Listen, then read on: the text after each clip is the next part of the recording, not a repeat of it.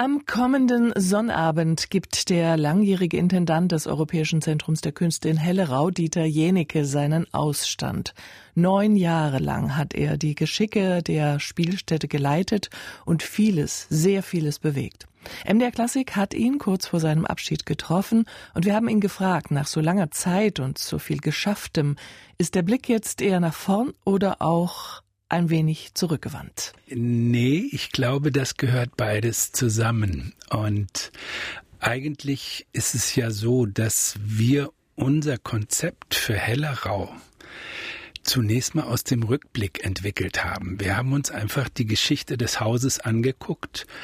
Ähm, das ist auch meine Idee von, von Denkmalpflege, ich finde, da kann es nicht nur um ein paar Steine und um die richtige äh, Farbe und die, die richtige Fenstergröße gehen, sondern es geht doch eigentlich um das, was ein, ein Haus, ein Gebäude, ein Denkmal, was auch immer, eigentlich einem geschichtlich sagen will, was die, der inhaltliche Hintergrund ist. Und der von Hellerau ist, dass das Haus erstaunlicherweise 1911 für den Tanz im weitesten Sinne für die Bewegung und die Musik gebaut wurde. Und in einem Gesamtkontext von Arbeiten, Leben, also in den Werkstätten und in der Gartenstadt und Kunst und Kreativsein und Bildung.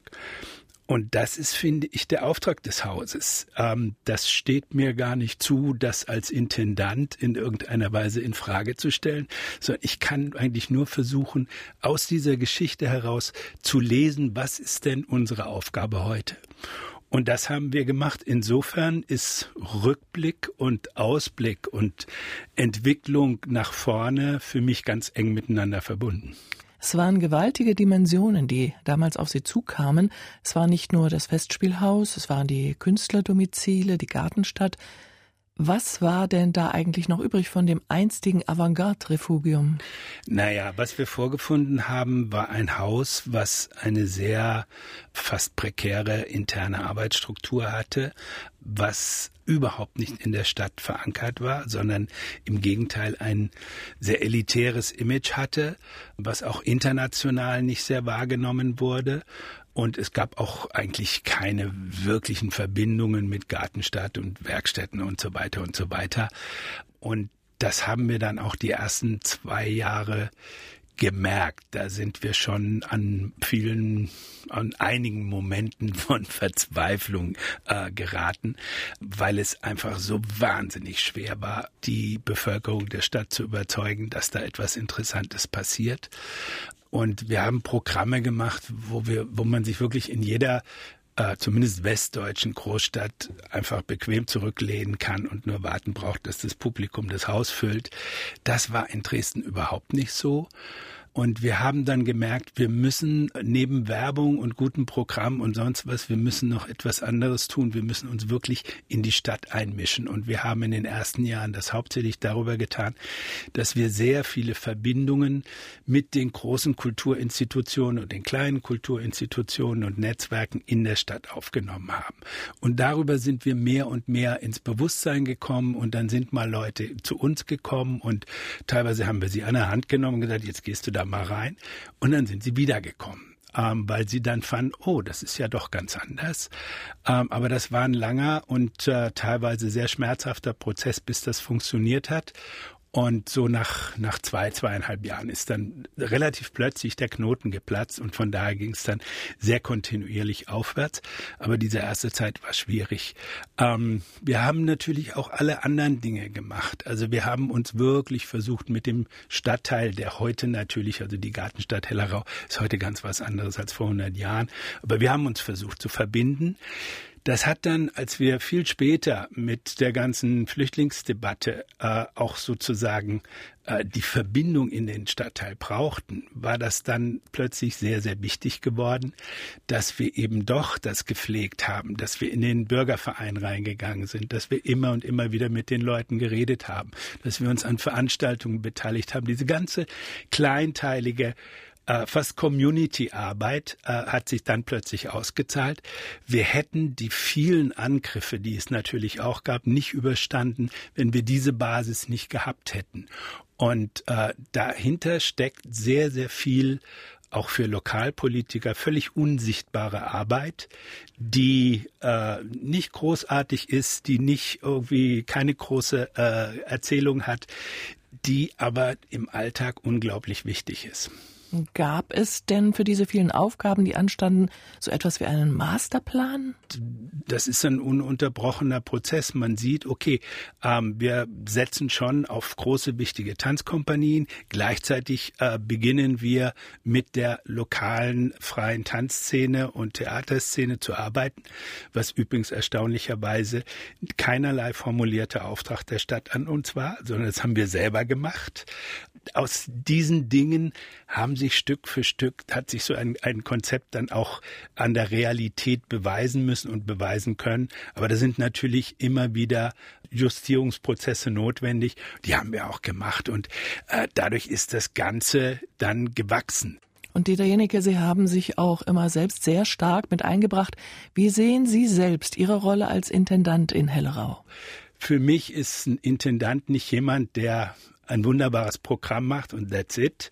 Und immer nur mit Künstlern und vielleicht hin und wieder mal mit einem Botschafter oder einem Bürgermeister zusammensitzt, sondern es gehört ganz, ganz viel dazu, im Foyer zu sein, mit den Leuten zu reden, den Leuten dem Publikum zu, zu signalisieren, ich bin jederzeit ansprechbar deswegen war für uns zum Beispiel wichtig, Premierenfeier nicht irgendwo in einer verschlossenen Kantine zu machen, sondern immer in der Gastronomie, wo ganz normales Publikum dabei ist.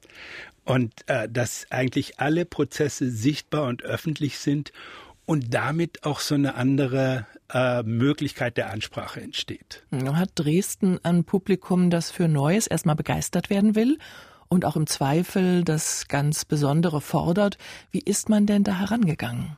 Naja, also wir haben natürlich schon auch ein Programm gemacht, wo wir gesagt haben, es gibt ein paar ganz, ganz wesentliche Tanzproduktionen, Theaterproduktionen, die fast einen ikonischen Charakter haben, die aber auch ganz, ganz wesentlich für ein Verständnis der zeitgenössischen Performing Arts sind. Und die sind hier nicht gewesen. Also es hat schon einen Grund gehabt, warum wir mit Phase von, von Rosas begonnen haben, weil das war einfach, das war ein Meilenstein in der europäischen Tanzentwicklung. Vielleicht wie kein anderer, selbst, selbst Forsyth äh, war später die einzige, mit der man das vergleichen vergleichen könnte, ist eigentlich Pina Bausch, aber in einer ganz, ganz anderen Weise. Es gab ein anderes Stück von Hotel Proforma, Orfeo, was an Orpheus und Eurydike angeknüpft hat, was auch diese Stufen der, der Appia-Bühne drin hat. Dieses Stück ist zwar 15 Jahre alt, aber das müssen wir hier machen. Und dann gab es hinterher die wunderbare Aussage von der Regisseurin, Dieter, finally we brought the peace home. Und das war so, so auf den Punkt. Und diese Dinge mussten wir schon machen, um auch Referenzen zu setzen. Aber dann ist etwas passiert. Ich würde sagen, heute, wenn wir Tanzveranstaltungen machen. Wir haben ein Publikum, was eine unglaubliche Kompetenz über die Jahre sich erarbeitet hat, fast, aber auch natürlich dadurch, dass sie oft bei uns waren, die heute vielleicht mehr als an vielen, vielen anderen Orten wirklich sehr genau unterscheiden können, was ist gut, was ist sehr gut, was ist außergewöhnlich, die das auch immer sehr, sehr klar demonstrieren über Applaus, manchmal auch über eine lange Pause zwischen einem Ende, dem Ende eines Stückes und dann, wenn der Applaus beginnt. Da sind viele Feinheiten, die auch oft die Künstler, die bei uns sind, völlig überraschen.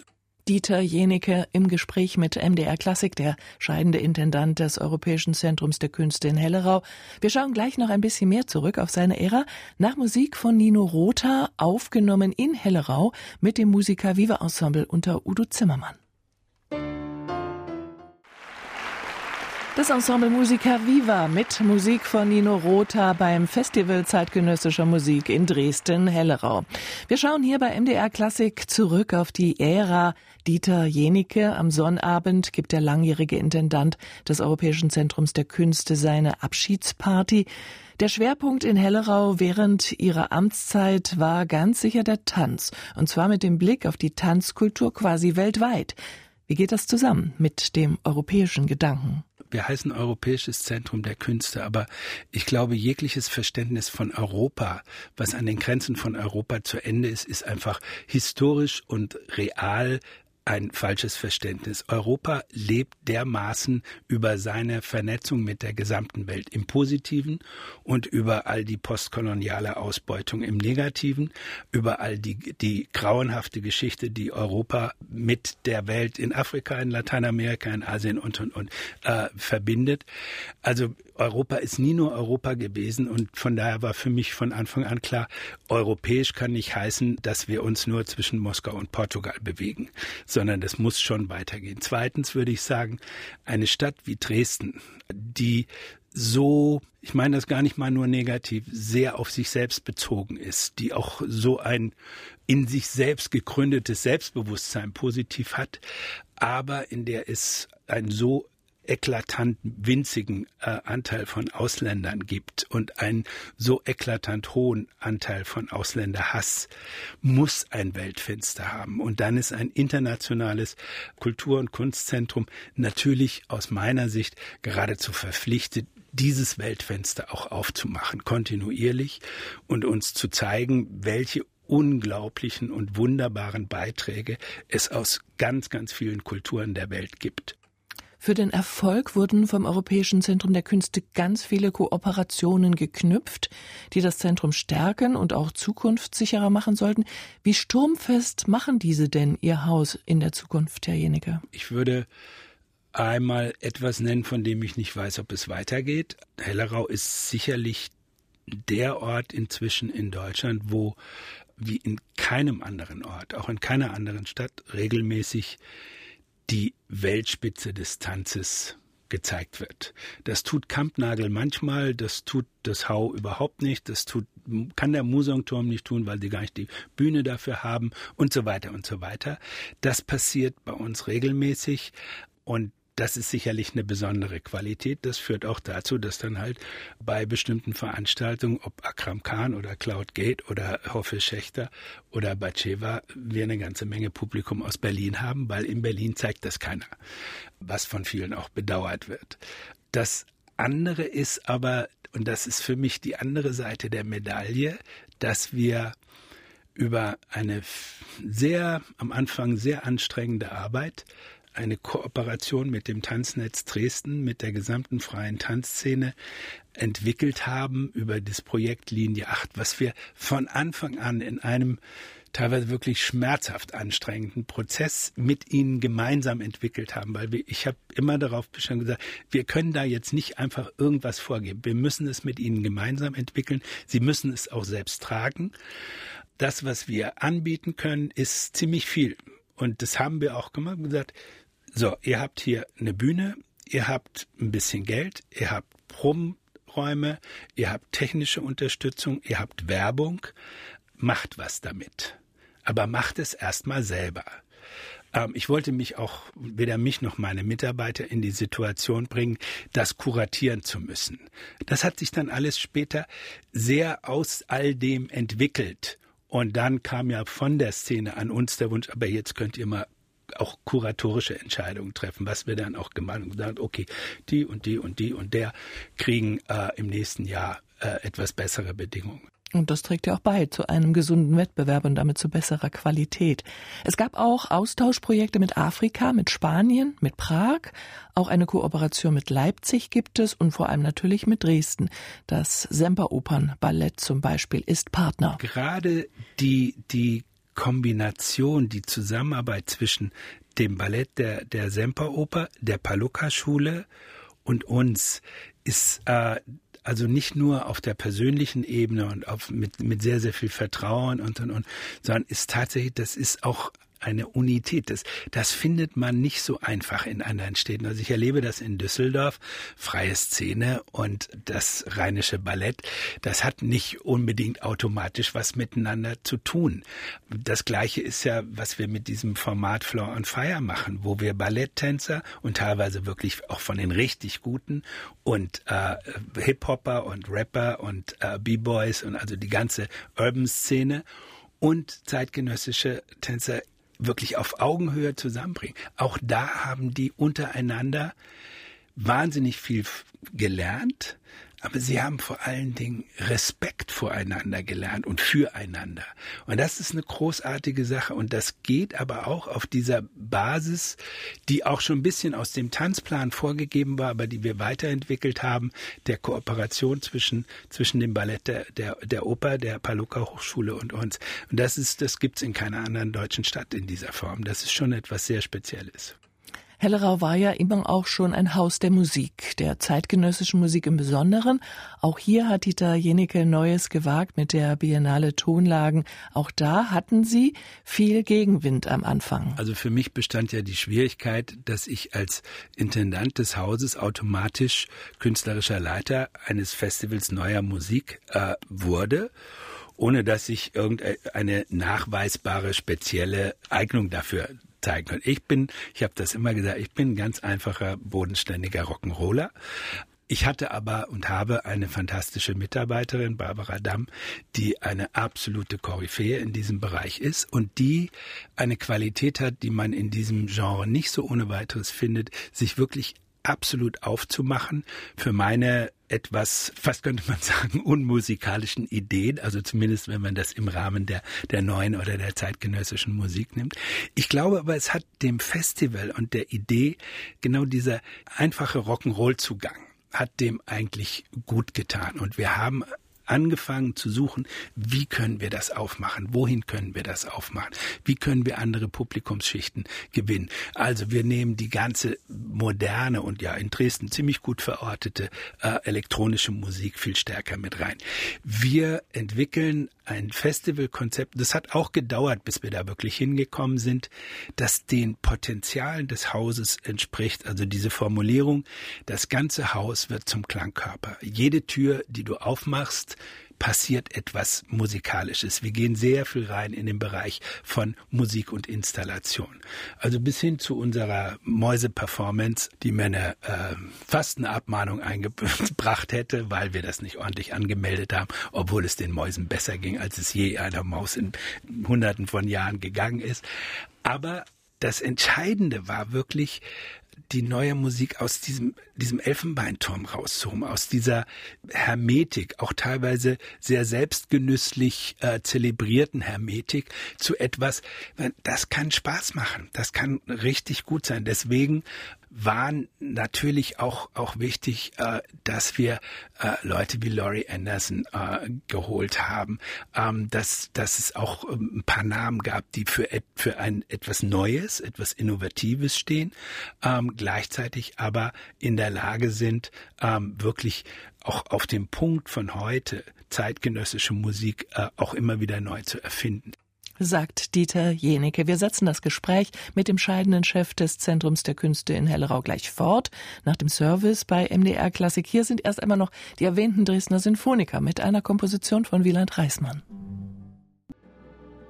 Das MDR Sinfonieorchester beim Tonartenfestival in Hellerau im Jahr 2014 beim Eröffnungskonzert mit Geija die chinesischen Bilder für Orchester von Kalevi Aho. Und wir haben hier bei MDR Klassik Dieter Jenecke getroffen, den scheidenden Intendanten des Europäischen Zentrums der Künste in Hellerau, das ja auch das Tonartenfestival ausrichtet. Herr Jenecke, wir hatten vorhin über die Kooperationen mit Dresden auf dem Gebiet des Tanzes gesprochen.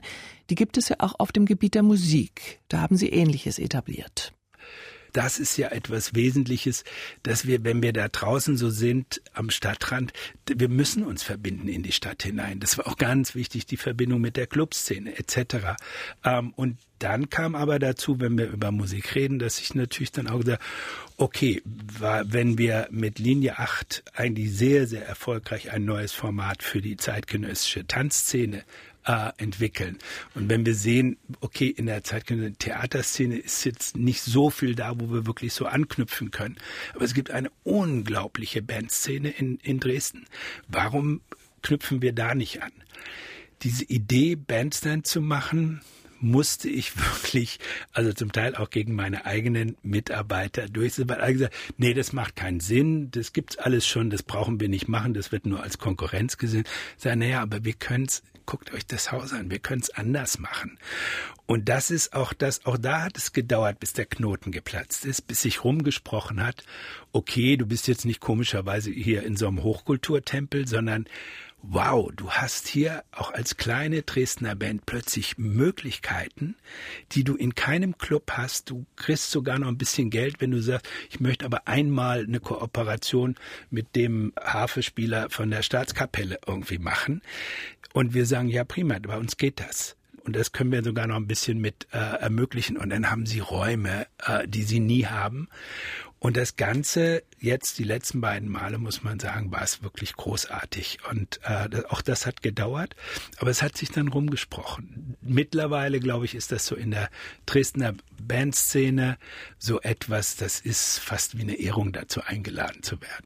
Nichtsdestotrotz ist auch die sozusagen klassische zeitgenössische Musik nach wie vor vertreten, auch immer wieder mit Uraufführungen, die man eben lieber in Hellerau sehen wollte, als beispielsweise in Donaueschingen. Auch da scheint ja Hellerau einen sehr guten Ruf zu haben. Das auch, aber ich glaube natürlich, also so äh, die Produktionshilfe oder die, die äh, Kompositionsaufträge, das ist schon ein ganz, ganz wesentliches Element, um auch äh, die kreativen Prozesse zu unterstützen. Was mich unglaublich stört an dem System in der Musik ist, dass eigentlich fast alles in der Einmaligkeit verkommt. Man gibt einen Kompositionsauftrag, irgendwie der kostet so und so viel Geld, irgendwie da sitzt einer irgendwie Monate, äh, schreibt eine Partitur oder setzt sich das alles am Computer zusammen. Und dann wird es geprobt und gespielt und dann wird es ein einziges Mal gespielt und nie wieder. Das ist etwas, was es Gott sei Dank in den Performing Arts nicht gibt. Wir koproduzieren mit vielen Kompanien, aber wir koproduzieren eine Produktion zu ermöglichen, die dann möglichst ganz, ganz viel um die ganze Welt oder in Deutschland oder so unterwegs ist. Das in der freien Szene ist das auch oft so. Die haben ihre drei Auftritte und das ist es dann gewesen. Ähm, deswegen haben wir alle möglichen Dinge entwickelt mit Prag, mit Leipzig etc., um zu, zu schaffen, dass sie auch mehr auftreten können. Weil ich finde das einfach schade, wenn Künstler gutes Produkt schaffen oder ein, ein, Stück Kunst schaffen und es kriegt keiner zu sehen und es wird nur einmal gespielt. Das ist irgendwie total frustrierend und deprimierend und ist auch kein sinnvoller Einsatz von, von ökonomischen Mitteln.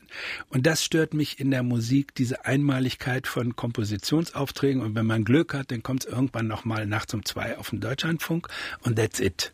Und das finde ich, da sollte man versuchen, was zu ändern, weil der Wahnsinn ist einfach, dass es immer darum geht, der Kompositionsauftrag und die Premiere und jeder andere ist ausgeschlossen. Und deswegen gibt es dann immer nur einen. Es ist nicht so, dass Donaueschingen und Tonlagen und äh, St. Pölten irgendwas zusammen. Mit St. Pölten hat es jetzt ein paar Mal geklappt, dass man sagt, okay, die Premiere ist bei euch. Das haben wir übrigens im Tanz dann auch irgendwie mit Movimentos. Okay, diesmal macht ihr es, diesmal machen, diesmal machen wir es. Und ist aber kein Problem, wenn die hinterher bei uns spielen. Das ist eigentlich das Richtige für Künstler, dass man sich zusammentut. Aber dieses Denken gibt es in der Musik nach wie vor kaum. Es ist immer Auftragsproduktion, Premiere hier, der Rest interessiert mich nicht. Und dann war's das. Und das ist einfach schade. Der Sommer und Herbst 2015 brachte Hunderttausende Flüchtlinge nach Deutschland. Das war auch für Dresden eine ungewohnte Situation, obwohl dort nicht so viele Geflüchtete ankamen. Aber auch da hat Hellerau ein Zeichen gesetzt und das ganz abseits von Tanztheater oder Musik. Sie haben Geflüchtete aufgenommen und Projekte gestartet, wie das Refugee Art Center oder den intellektuellen interkulturellen Garten. Also wir haben das gemacht weil ich der Auffassung war, wir kommen jetzt in eine Situation, da reichen unsere Mittel mit der Bühne und mit der Kunst nicht aus, sondern da, ich habe ganz anders argumentiert. Ich habe gesagt, wir sind Teil dieser Stadt. Normalerweise lege ich immer Wert darauf, wir sind zwar Teil dieser Stadt, aber wir sind ein Theater und ein Theater ist sozusagen etwas wie ein, wie ein befreiter Raum, irgendwie so. Ähm, und Intendanten dürfen viele Sachen, die sonstige Mitarbeiter in der Stadt nicht dürfen. Sollen sie auch. So. Und ich habe gesagt, das reicht hier nicht. Wir müssen äh, ein Beispiel geben und das Beispiel muss ganz realer Natur sein. Ähm, was bieten wir an? Und dann war das eine gesagt, okay, wir haben hier Apartments, also wir bieten das äh, für Familien an, wenigstens zwei. Eine haben wir gekriegt.